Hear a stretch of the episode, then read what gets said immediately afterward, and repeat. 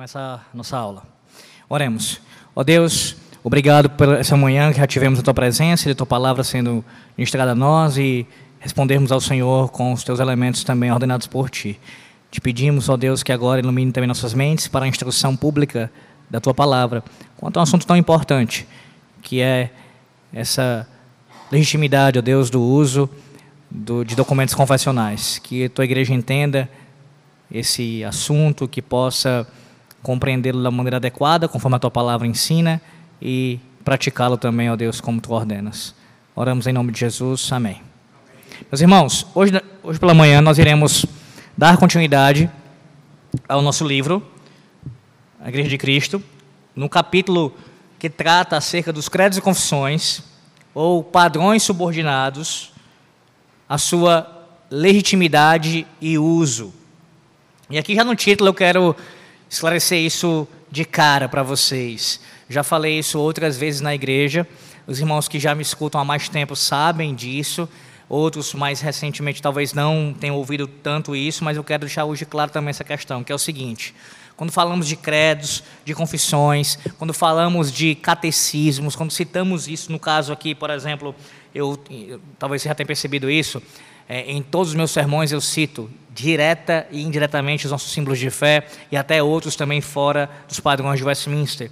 Ah, o entendimento não é que eles são igual à palavra de Deus, eles são mesmo, são mesmo patamar que a palavra de Deus. Não é esse o entendimento. Eu vou trabalhar sobre isso hoje, mais especificamente no próximo domingo.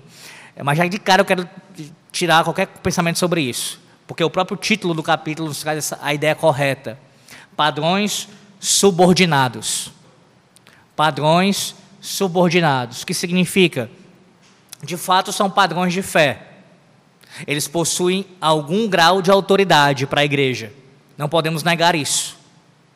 Todavia, eles são padrões subordinados à regra de fé, que é a palavra de Deus. Então, são padrões subordinados, não no mesmo grau que a Bíblia, a mesma autoridade que a Bíblia tem nesse sentido, como se tivesse a mesma natureza que a Bíblia. Não. Eles estão vinculados, submissos à Bíblia. E aí a questão é que o Bannerman trata nesse capítulo. É legítimo usar esses documentos? A igreja tem autoridade para isso, para formular tais documentos e também é, usá-los. Usá-los não apenas como expressão da fé, mas também como catequese, como instrumentos de ensino para a igreja. É autorizado pela palavra de Deus fazer isso? Bem, eu vou aqui seguir basicamente o que o Barnum fala, algumas das coisas pelo menos que ele cita, como eu sempre procuro fazer, mas também trago, é, adiciono coisas à, à aula, e hoje mais do que nunca eu quero fazer isso, hoje no próximo domingo, por conta do assunto uma vez que eu escrevi sobre isso na minha monografia do seminário. Então, eu queria também enriquecer, pela graça de Deus, algumas coisas também trazendo da monografia acerca desse assunto. Pois bem, logo de cara aqui, logo na primeira parte da, do capítulo, o Bannerman ele fala sobre ah, três autoridades aqui. Ele cita três autoridades. A primeira autoridade, estou resumindo o ensino do Bannerman, é a maior de todas, que é Cristo como o cabeça uh, da igreja, o cabeça uh, do, do seu povo. Então, nós devemos nos curvar a Cristo obedecê-lo como nosso Senhor acima de tudo. E a sua revelação, a sua palavra, nos expressa qual é a sua vontade. Então, quando falamos aqui de Cristo como é, o cabeça, como superior a, a tudo, ele expressa a sua vontade na sua palavra, que é revelada a nós, não apenas nos evangelhos, mas em toda a Escritura que é inspirada por Deus e é útil. Antigo e Novo Testamento, nós temos a palavra de Cristo sendo dada a nós. Então, a autoridade de Cristo, que nós vemos na Sua palavra, a Sua vontade, está acima de tudo. A segunda autoridade que ele cita aqui é a autoridade da consciência, que ela é inferior à autoridade de Cristo, obviamente, ela é inferior à autoridade de Cristo, mas superior com relação ao indivíduo e a qualquer outra lei, exceto a lei de Cristo. Então, a sua consciência, ela vem depois dessa autoridade de Cristo. Em último lugar, ele cita uma terceira autoridade que tanto a, a consciência, bem como principalmente a Cristo, ela está subordinada, encontra-se a autoridade da igreja. Uma autoridade real, mas ele diz estritamente delimitada e que sempre deve estar pronta para atender um apelo aos tribunais superiores. Então, sim, a autoridade da igreja ela é real, ela existe. Logo, uma vez ela tem autoridade, ela pode e deve, como veremos, expressar o que ela pensa, o que ela crê e ensinar isso fielmente. Ah, contudo, a consciência do indivíduo é uma autoridade sobre ele que vem antes disso. De tal forma, e aqui eu já vou entrar logo nesse assunto, né? Que alguém, vamos dar um exemplo prático disso, para ficar bem compreensível para você. Eu sou um presbiteriano, estou falando de mim mesmo, Alex, convicto e eu saio da igreja presbiteriana algum dia, devido, sei lá, eu vou, vou para um lugar por conta de um lugar onde não tem igreja presbiteriana para congregar, não tem uma igreja presbiteriana que eu possa lá ser membro dela. Pois bem, e lá tem igrejas que pregam o evangelho de Cristo, mas não são presbiterianas. Tem, eh, nós temos algumas, alguns desacordos, algumas, alguns pontos nós discordamos. Ah, por questão de consciência, eu, Alex, não posso me tornar membro dessa igreja e concordar com todos os seus pontos doutrinários, e me submeter a todos eles. Por quê? Porque isso violaria a minha consciência. Faria isso. Eu posso congregar nessa igreja em que sentido? Sim, me reunir com aqueles irmãos, adorar a Deus justamente com eles, pedir permissão ali à liderança daquela igreja, aquele conselho, se tiver um conselho, pelo menos local, e uh, me juntar a eles e estar ali enquanto não, não posso congregar numa igreja que eu possa, de fato, ter a minha consciência é, sem ser prejudicada por conta disso. Isso é um exemplo prático. Da mesma forma, o contrário, acontece, pode acontecer conosco, alguém de fora vir para cá e congregar conosco nesse sentido, sem se tornar um membro. Porque a partir do momento que se torna membro de uma igreja, você não apenas passa direitos, mas também deveres para com essa igreja. E um dos deveres é submeter ao que o conselho da igreja ali ensina, ali ordena. E a gente vai dar exemplos práticos disso daqui. Um exemplo. Eita, qualquer exemplo que eu der vai, vai entrar em questão, mas vamos lá. É, com relação à questão dos, do, do, do sistema de governo da igreja. Pronto, vamos lá, acho que esse fica melhor para poder falar. Sistema de governo da igreja. Vem alguém congregar conosco que defende o sistema de governo congregacional. Essa pessoa tem essa convicção, ela entende que esse é o sistema bíblico de governo, que a congregação decide, que a congregação é quem deve ah, governar, nesse sentido último mesmo, é quem deve tomar as decisões pela igreja, a congregação toma as decisões, e congrega conosco. E aí passa a ser membro da igreja com esse pensamento.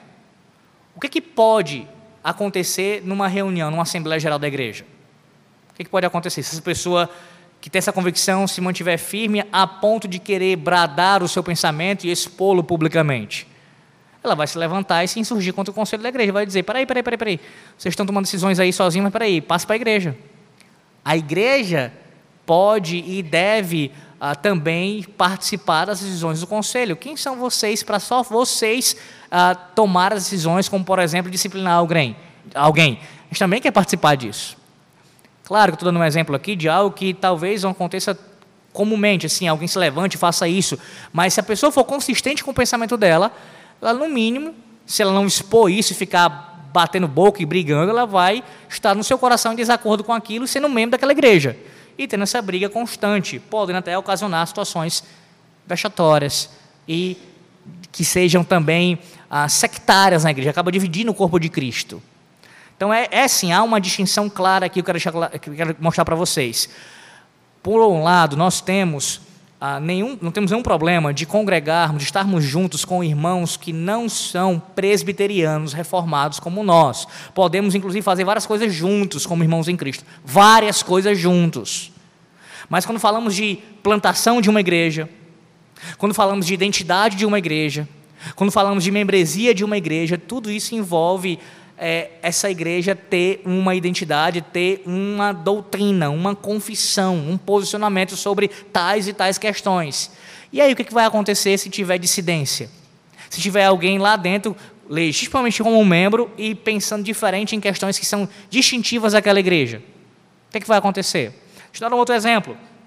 Se tivermos aqui um irmão que seja convictamente crente no dom de falar em línguas em nossos dias, que a gente faz com um indivíduo desse? Como é que a gente lida com isso? E ele se tornou membro da igreja, e agora? E ele quer ensinar isso, quer difundir isso, dizendo que tem experiências desse tipo. Percebe o problema que isso pode causar na igreja? Do mesmo jeito lá, irmãos, falando aqui por. Ah, não dando o meu exemplo como se fosse o exemplo, não é isso, só para ilustrar, é só uma ilustração para vocês. Quando eu estava no contexto pentecostal, nasci no contexto católico romano e vivi seis anos no contexto pentecostal, Lá, quando eu comecei a estudar a teologia reformada, é, comecei, no início eu achei que eu poderia ficar mais tempo. E ainda tentei ficar quase um ano lá dentro. Quando eu comecei a discordar de algumas coisas mais complicadas, como a questão dos dons, eu disse: não dá mais para ficar aqui. Vai fazer mal para mim, como já está fazendo, e mal para eles também. Porque eu já pregava, já ensinava, já tinha muitas oportunidades, fazia muitas coisas lá dentro. O que, vai acontecer? Em algum momento eu vou soltar isso, eu vou falar. E aí vai chocar de frente logo com o que eles creem e vai pegar pesado. Porque uma coisa é eu ter uma oportunidade para pregar uma vez na vida na igreja pentecostal, como eu já preguei igreja pentecostal sendo reformado. Já preguei. Já preguei num lugar chamado Monte dos Profetas. Segura aí. Então, assim. então, nenhum problema, prego mesmo, chamar o prego, estou lá. Mas, assim, eu não vou chegar lá e vou bater na questão do reteté. Não vou fazer um negócio desse, eu vou pregar o evangelho. Vou pregar o evangelho. Já cheguei a dar aula em contexto pentecostal. E voltarei a dar aula se tiver oportunidade. E a ensinar e a pregar, sem nenhum problema. Sem nenhum problema. Contanto é claro que eu não entro em questões que para eles são distintivos deles, mesmo que eu discorde veementemente. Mas lá a igreja deles, organizada, lá com a, com a doutrina deles, eu não posso chegar lá e vou colocar a barra. Eu não posso fazer isso. Nem se for chamado para fazer isso. Chamado por Deus para congregar na igreja onde eu estou, servi-la, da melhor maneira possível, glorificar a Deus aqui, e nesse caso, na função de ah, preparando para o ministério. É isso que eu tenho que fazer. E o que eu tenho que me preocupar prioritariamente? Com a minha família, em segundo lugar, com a igreja que eu vou pastorear. As outras igrejas, eu oro por elas, posso ensiná-las também quando tiver oportunidade, mas a minha briga, digamos assim, a minha luta é aqui, primordialmente. Sem esquecer, é claro, que a gente tem que lutar também a nível de presbitério e de Supremo Concílio, mas isso é uma outra instância e entre um outro momento a gente conversar sobre isso. Mas, enfim. Então, percebam, o problema que é quando você tem a sua consciência sendo prejudicada numa questão e você tendo que lidar com isso.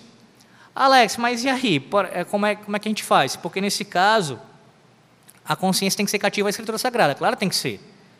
Sim, e eu, eu para ser consistente, eu tenho que dizer o seguinte: para ser consistente, alguém vem para cá para a igreja presbiteriana, e essa pessoa, como eu disse, é um pentecostal, ele crê em algumas questões que nós não cremos, em algumas questões. E aí ele quer defender isso daqui aqui dentro. E ele está congregando aqui. Quer dizer, então não é defendendo, não. Digamos que ele está só querendo congregar aqui conosco e quer ser membro da nossa igreja. E ele fala: Não, mas a minha consciência, meus irmãos, ela está cativa à palavra, eu não consigo ser convencido do contrário. Ah, eu creio que a consciência de alguém que está é, desse, desse jeito não é convencida é uma consciência que está a, a, com um erro nela. Eu não posso provar isso. Entenda, quando a gente fala que a lei, da, que a autoridade da consciência, ela precede a da igreja, é no sentido de que você não vai obrigar alguém, obrigar alguém, dizer assim, você está obrigado, eu vou colocar dentro da sua cabeça e acabou, você vai crer porque eu estou mandando. Isso não acontece. A pessoa tem que ter conscientemente o dever disso, saber disso e, e, abraçar a doutrina. É nesse sentido que a gente fala que a consciência precede da, da igreja, certo? Isso, também, isso não significa dizer que toda alegação de que a minha consciência não é convencida está correta. Vocês entendem a diferença do que eu quero dizer? Por quê? Porque senão a gente vai relativizar a verdade. Espera aí. A minha consciência está convencida que o presbiterianismo é correto. E a consciência do outro do congregacionalismo. E do outro do episcopalismo. E aí, como é que é isso? A consciência do mundo está certa? Não. Alguém está errado nessa história. Na verdade, só tem um certo nessa história. Então, não é relativizar a verdade. Entenda isso. As consciências elas podem, muitas vezes estão sim, é, subordinadas a coisas que, ou ligadas a coisas que não são bíblicas, não são verdadeiras e devem, e devem ser reformadas essas consciências, devem ser influenciadas pela palavra de Deus, cativas à palavra, de, de fato, mas nem sempre estão. Só que, mesmo que não estejam, e esse é meu ponto, no caso do Bannerman aqui, mesmo não estando cativos à palavra naquele ponto, você entende que ele não está cativo à palavra, você não pode impor isso a ele. Você ensina, você ora, mas só quem convence é o Espírito Santo. E a pessoa vai ficar dizendo: a minha consciência eu não sou convencida. Sou... E aí? Quantas pessoas você já deve ter conversado? Eu imagino, eu pressuponho isso, porque essa é a minha realidade, da minha esposa, nossa, que a gente conversa com pessoas que não são reformadas, nesse caso, falando aqui da doutrina da salvação, os cinco pontos do calvinismo. Você conversa e explica, olha, a Bíblia fala isso, veja aqui e tal. Não, mas eu não, eu não creio, eu não creio, eu não entendo, eu não, eu não posso entender isso, que a, que a que, sabe, que Jesus morreu só pelos eleitos, não posso. Eu entendo que ela está errando, e errando grave nesse caso, então, porque é uma doutrina bem séria. Mas quem pode convencê-la, a consciência dela? Só o Espírito Santo. Eu não posso fazer isso. Eu vou ensinar, vou orar e não posso fazer isso. E aí, então, é nesse sentido, tá? Que a autoridade da consciência, ela vem antes da autoridade da igreja. É nesse sentido. Porque se a gente colocar isso da outra maneira que eu falei, como se a autoridade da consciência fosse até mesmo superior, em qualquer caso, qualquer circunstância, além de relativizar a verdade, a gente também relativiza, sabe o quê? A autoridade da igreja. Nesse caso, dos presbíteros. Por quê? Já pensou se os presbíteros da igreja, pensando em Betel e qualquer outra igreja, tivessem cativos a consciência de cada indivíduo? A fazer o que agrada a cada indivíduo? O que cada indivíduo pensa? Aí vira congregacionalismo, né? a congregação vai decidir, vai dizer o que, o que tem que ser. Não, de forma alguma. A igreja tem um padrão doutrinário, a igreja tem essa fé aqui que ela professa, histórica, há séculos, e nós queremos isso, defendemos isso, ensinamos isso. Ponto. A sua consciência pode não ser cativa a isso. Ok, tudo bem. Nesse sentido, tudo bem, tá? Ninguém vai lhe obrigar. Mas também se sujeitar ao que você pensa. Para para pensar. Eu não tenho nenhuma dúvida, até porque eu já conversei com algumas pessoas, e claro, jamais eu sadarei nomes quanto a isso. Mas eu sei que ah, nós, mesmo uma igreja como essa, reformada, tem divergência de, de posicionamentos, individualmente falando. Tem diferença de posicionamentos. Sei que tem pessoas que, infelizmente, não creem em tudo que a nossa confissão de fé ensina como verdade. Ah, esse ponto da confissão eu discordo. Poxa, eu também discordo disso daqui. Peraí, eu também discordo disso daqui. E aí vai. E ainda assim permanece. Aí já pensou se o conselho se portasse assim? Bem, como tem esse irmão, tem esse irmão que não crê nisso daqui, vamos abrir exceção para esse. E vamos abrir exceção para esse. Aí começa a acontecer o que eu já falei aqui outra hora. O quê? Você começa a abrir espaço para tudo que é estranho entrar na igreja, porque você vai relativizando o ensino, o padrão doutrinário. Não, isso aqui não é tão importante, isso aqui também não é, isso aqui também não é. Você vai ver, você desfigurou toda a confessionalidade da igreja. E aqui entra outro ponto importante também que é a questão da necessidade das confissões de fé, dos catecismos e dos, dos credos. Mas eu quero falar sobre isso no segundo momento. Deixa eu primeiro falar logo da questão da, da base bíblica, né, para você não ficar só se perguntando qual é a base bíblica disso, qual é a base bíblica disso. Vamos lá. Vá para Deuteronômio capítulo 6. Deuteronômio 6. Eu peço que você leia, por favor, do versículo 1 até o versículo de número 9. Esse texto muito citado aqui em nosso púlpito, nas escolas bíblicas também, sempre citado porque é um texto muito conhecido na, na Bíblia, muito ah, importante para o povo de Deus e traz muitos ensinamentos. Entre eles, a necessidade de ter uma fé é, bem firmada, ortodoxa, bem correta, uma fé correta e também expressa publicamente. Deuteronômio 6, do 1 ao 9, por favor.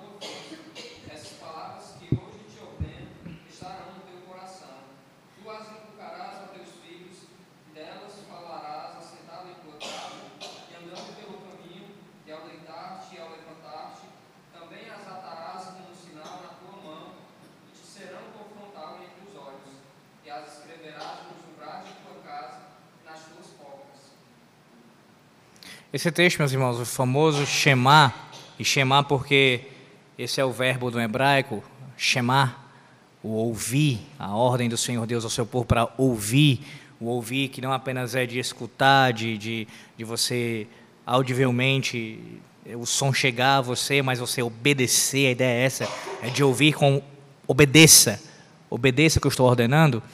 Esse texto, ele é até os dias de hoje citado em sinagogas judaicas, publicamente, como uma espécie de confissão da fé deles. O povo de Deus, desde o princípio, teve o hábito de confessar a sua fé publicamente. Em outras palavras, nós cremos nisso. Nós cremos um Deus único e verdadeiro. Nós cremos nisso. Vá lá para o Salmo 78, o Salmo 78. Eu peço que leia do versículo 1 até o versículo 8. Salmo 78, do 1 ao 8.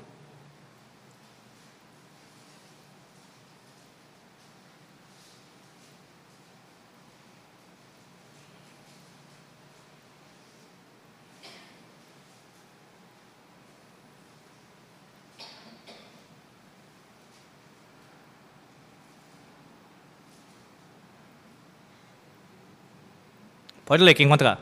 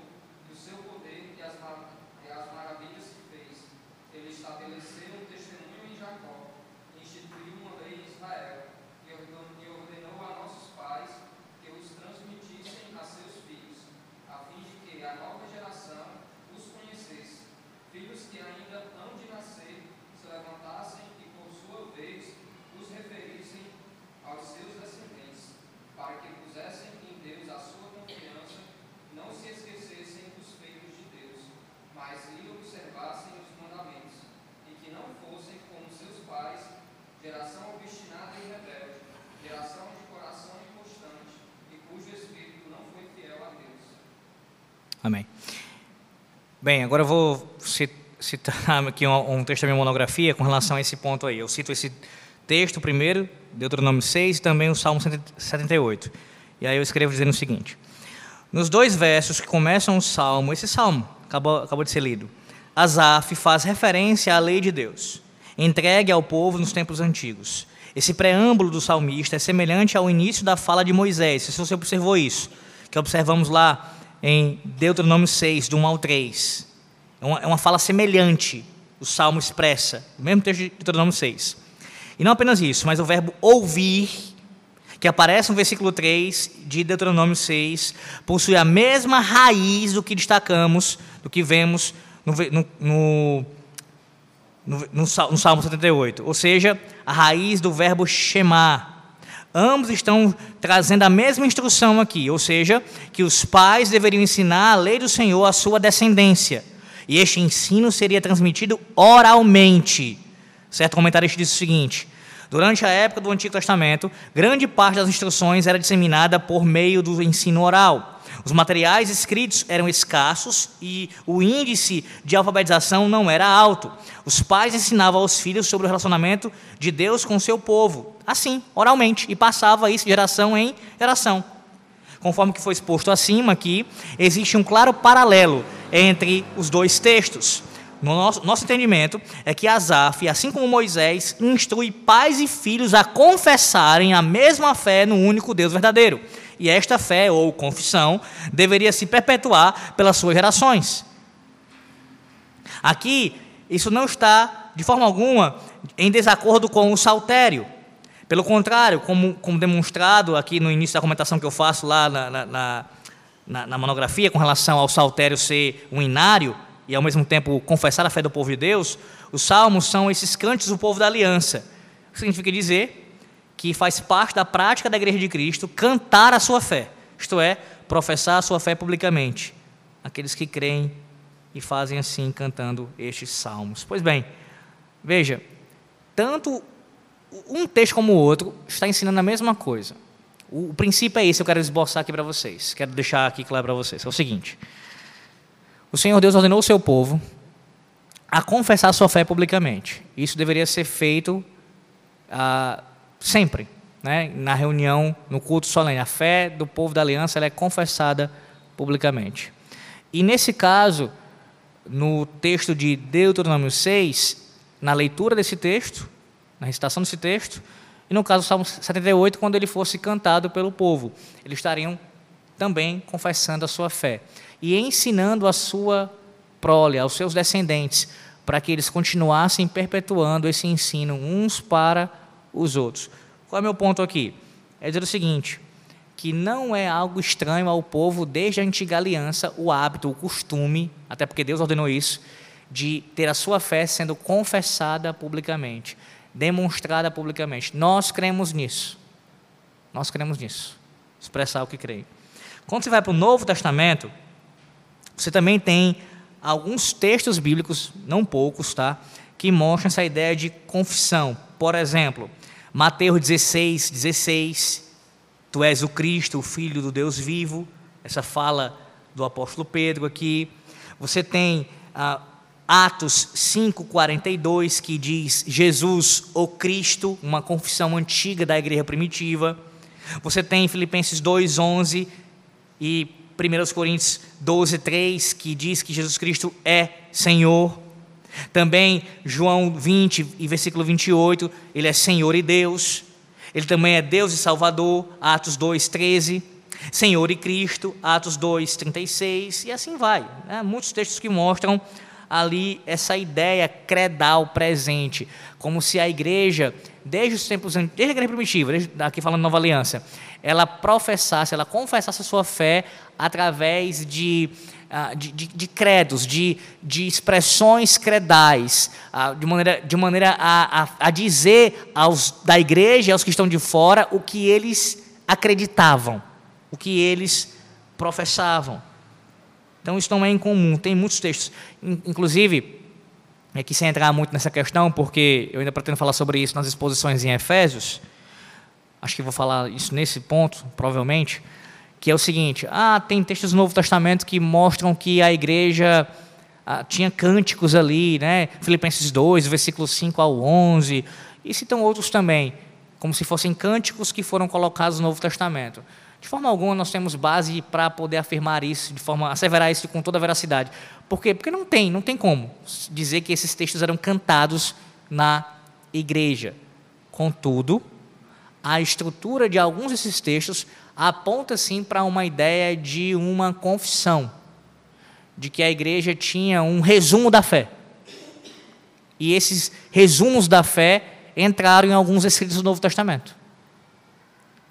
E por que isso aconteceu? O Bannerman ele, ele aponta aqui um exemplo disso foi por conta da necessidade que os apóstolos já tiveram que lidar com hereges em seus dias. E aí a importância de você afirmar, por exemplo, como diz o apóstolo João, que Jesus Cristo ele é o Filho de Deus e que ele, ah, ele diz assim, já muitos enganadores entraram no mundo, os quais não confessam que Jesus Cristo veio em carne. O apóstolo João, já na igreja primitiva, defendendo a encarnação de Cristo, a sua natureza humana. Porque haviam aqueles que negavam essa doutrina, que tinham Jesus apenas como uma espécie ali de, de enfim, um espírito pairando, andando, não, não carne e osso de fato.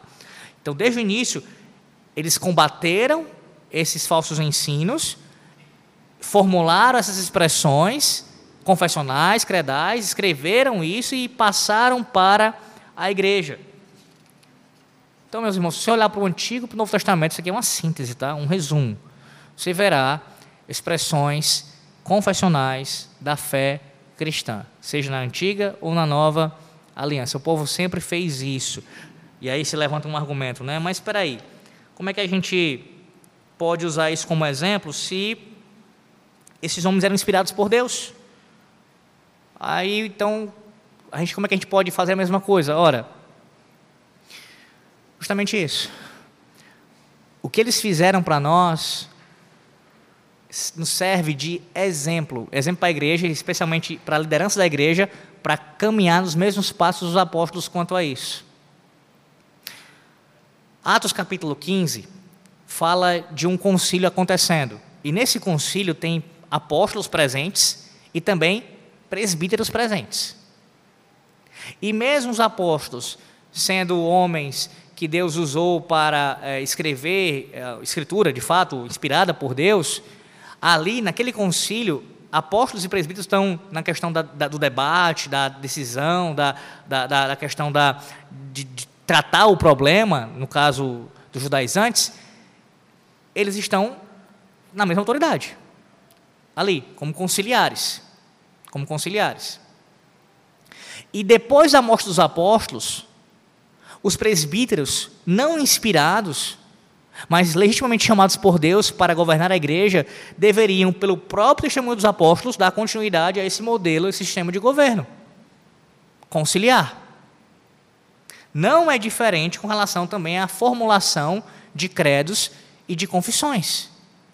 Os apóstolos, quando escreveram isso e colocaram no Novo Testamento, por exemplo, João, Paulo fez isso, essas expressões que são inspiradas, elas não servem para nós como ah, para combater a nossa prática de fazermos os documentos. Pelo contrário, serve como fundamento para dizer o seguinte: a semelhança deles, mas não de maneira inspirada, não infalível, mas falível, podemos e devemos produzir tais documentos. Porque os próprios apóstolos nos deram o exemplo para assim procedermos.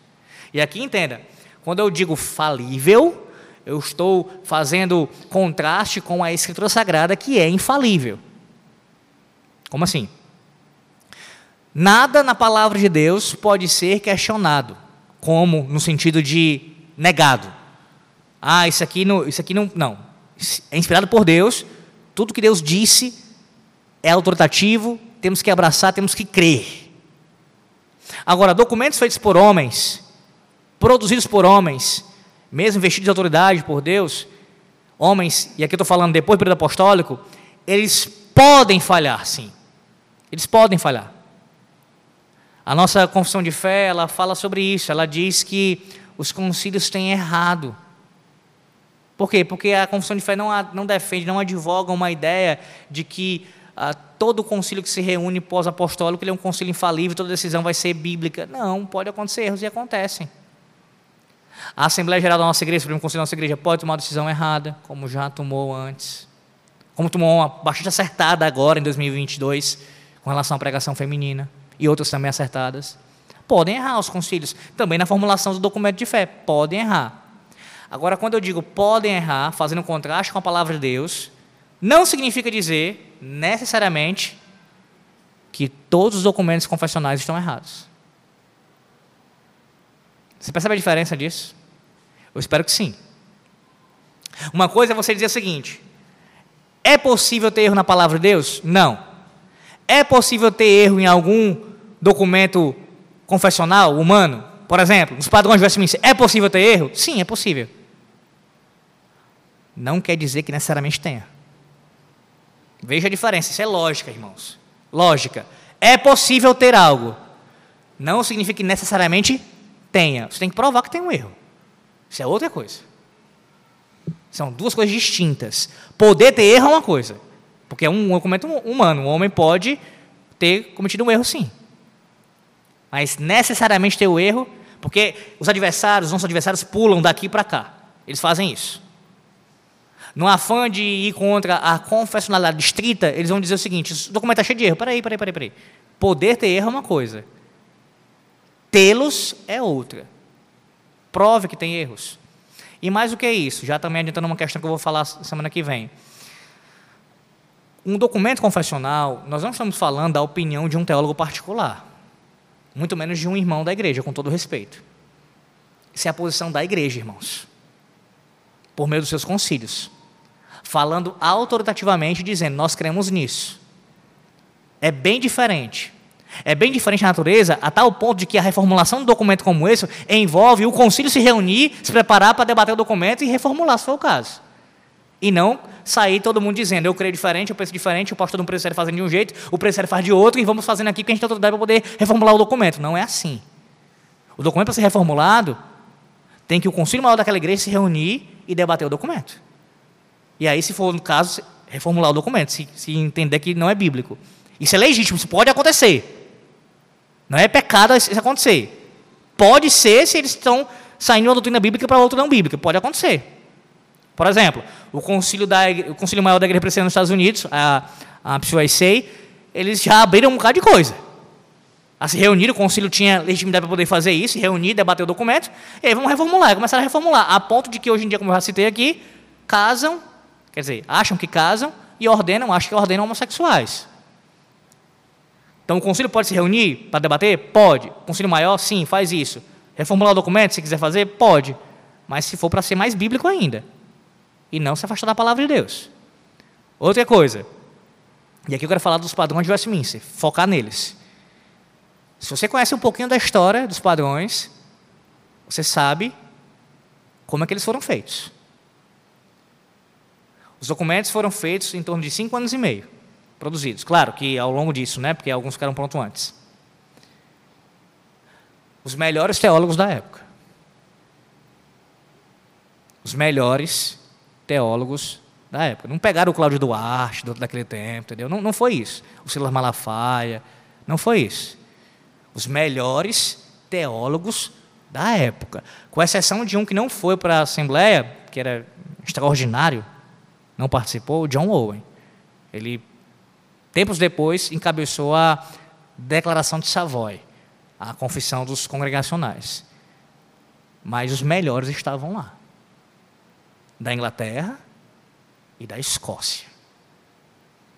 E lá eles debateram. E foram, se você vê, se você lê, olha, era intermeado com é, as reuniões com oração, com culto a Deus, com pregação da palavra. Não era, vamos fazer aqui como. Não, é em espírito de oração. Entenda o que eu estou dizendo. Eu não estou dizendo que isso garante que está tudo certo. Não é isso. Estou apenas lhe dizendo que a coisa não foi feita de qualquer jeito. Como o doidinho que chega hoje em dia de frente para o computador e fica lá digitando um bocado de coisa lá no WhatsApp, no Instagram, dizendo assim: ah, ensina isso aqui, isso aqui, isso aqui. Não, não foi assim. Foram homens vocacionados por Deus, preparados para ensinar publicamente, que já tinham, andavam com Deus. Entende a diferença? que fizeram isso orando. Um puritano levantava para orar, durava duas horas, meus irmãos. A gente não tem muitas vezes paciência de um irmão orar cinco minutos no culto. Era duas horas de oração. Duas horas de oração. Sermão, tudo isso pedindo, Senhor, ilumina, ilumina, ilumina. E aí os debates aconteciam, e debates acalorados. Debates, principalmente com relação ao sistema de governo, foram debates pesados. E vamos debater as questões. E se você observar, até para quem não é um subscritor da Confissão de Fé de Westminster, se ele for honesto, ele vai dizer o seguinte: rapaz, esse documento é muito bíblico. Dá para concordar com um bocado de coisa dele. Muitas proposições da Confissão de Fé são extraídas da Bíblia exatamente, irmãos. E outras são paráfrases. São quase que diretas da Bíblia. Então, mesmo que não é subscritor estrito da confissão, vai dizer, se for honesto, que tem muito conteúdo bíblico dentro dela. Tem muita coisa. Onde eu quero chegar com essa conversa todinha para poder encerrar aqui por hoje? Se for para reformular o documento, por mais que um conselho maior da igreja possa fazê-lo, é legítimo poder fazê-lo, além de reformular para ser mais bíblico do que já é, deveria pegar os melhores teólogos dos nossos dias, gastar no mínimo o mesmo tempo que foi gasto, mais de cinco anos, destinar a verba, porque houve verba destinada, para sustentar esses homens durante esse período aí, preparação espiritual com relação a isso. Quem está disposto a fazer um negócio desse em nossos dias? Mas numa reunião de uma semana eu quero redefinir tudo. Num debate, pronto, eu vou fazer assim, pronto, mulher pode pregar. Ah, aquele, aquele. Claro, isso não aconteceu agora. Graças a Deus que a, a decisão contra a mulher pregar, ela, ela, ela permaneceu, ela foi colocada no caso, né? A mulher poderia pregar e foi retirado isso, agora a mulher não pode pregar, segundo a nossa a resolução do Supremo Conselho. Mas só um exemplo: tem, tem gente que pensa assim, ah, pergunta 158 do catecismo que fala com a mulher não, não pregar. Isso é ultrapassado, isso é bobagem. O cara, o cara não está disposto a estudar um pouquinho sequer do assunto. Provavelmente não fez uma exegese de um texto de Coríntios, de 1 Timóteo. Não fez, para a mulher não poder falar no culto. Não fez uma exegese daquele texto. Não leu um comentário. Não procurou nem ouvir a posição contrária, os argumentos, a luz da revelação como um todo, a história da igreja. Não, ele simplesmente diz que é ultrapassado. ultrapassado, isso aí não vale e tal, e agora a gente tem mulheres que são importantes na nossa igreja, elas podem ter oportunidade e podem pregar, por que não? E aí a gente vai e descarta um documento como esse, assim, como se fosse, tipo, encontrando lixo. Não é assim que as coisas funcionam. Não, pelo menos não deveria ser. Se for para reformular o documento, algumas coisas têm que ser feitas para poder fazer isso. O principal, é claro, seguir a palavra de Deus. Concluo, meus irmãos, dizendo o seguinte: pelo menos a aula de hoje, tem muita coisa para ser falada ainda sobre esse assunto. É, a palavra de Deus ela não é contra a formulação dos documentos, como eu disse, ela, ela autoriza isso. Por quê? Porque há uma. Tanto o exemplo bíblico, né, como eu citei aqui alguns, como há uma necessidade da igreja expressar a sua fé. Ela precisa fazer isso. Como a gente viu na aula passada, ela, como uma mestra da verdade, ela tem que ser clara com o que ela ensina e dizer publicamente o que ela pensa. Já disse isso na última aula e repito aqui, a semelhança do que o Sproul fala com relação aos teólogos. Todo mundo é um teólogo, né, nesse sentido mais abrangente. A questão é se você é um bom teólogo ou um mau teólogo. Toda igreja tem uma confissão de fé. Toda igreja tem uma confissão de fé. Até as igrejas que dizem que não tem confissão de fé alguma, elas têm uma confissão de fé. Sabe qual é a diferença? Além de ser é, bíblico ou não, é se essa confissão de fé está escrita ou não está escrita. E olhe que se uma igreja não tem uma confissão de fé escrita, exposta na, no site, nos seus documentos, ela, ela não diz o que ela pensa de forma bem clara, sistematicamente falando. Sabe onde é está essa confissão de fé dela?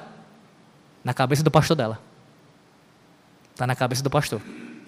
A igreja vai ser o que o pastor diz que é. Pode observar que normalmente são as igrejas independentes que são assim. O pastor ensina aniquilacionismo no púlpito, como eu vi recentemente um fazer isso, um batista, lá em Aquiraz. ensina aniquilacionismo no púlpito, que o inferno não é eterno, que os ímpios serão aniquilados. Como os adventistas creem? Ele ensina isso, esse pastor? A igreja vai caminhar como ele, como ele ensina. A não ser que tivesse uma confissão de fé, uma declaração doutrinária clara e dissesse: Ei, pastor, peraí, peraí, peraí. Nossa igreja não crê nisso, não. Nós não cremos nisso. Não cremos, nós discordamos se o pastor está errado. E chamar o pastor a, a se arrepender. No caso, a liderança, fazer isso. Até aqui, irmãos. Próximo dia do Senhor nós iremos continuar ainda nesse ponto e acredito que já entrar nas objeções diretamente sobre isso, para a gente procurar ir refutando cada uma delas.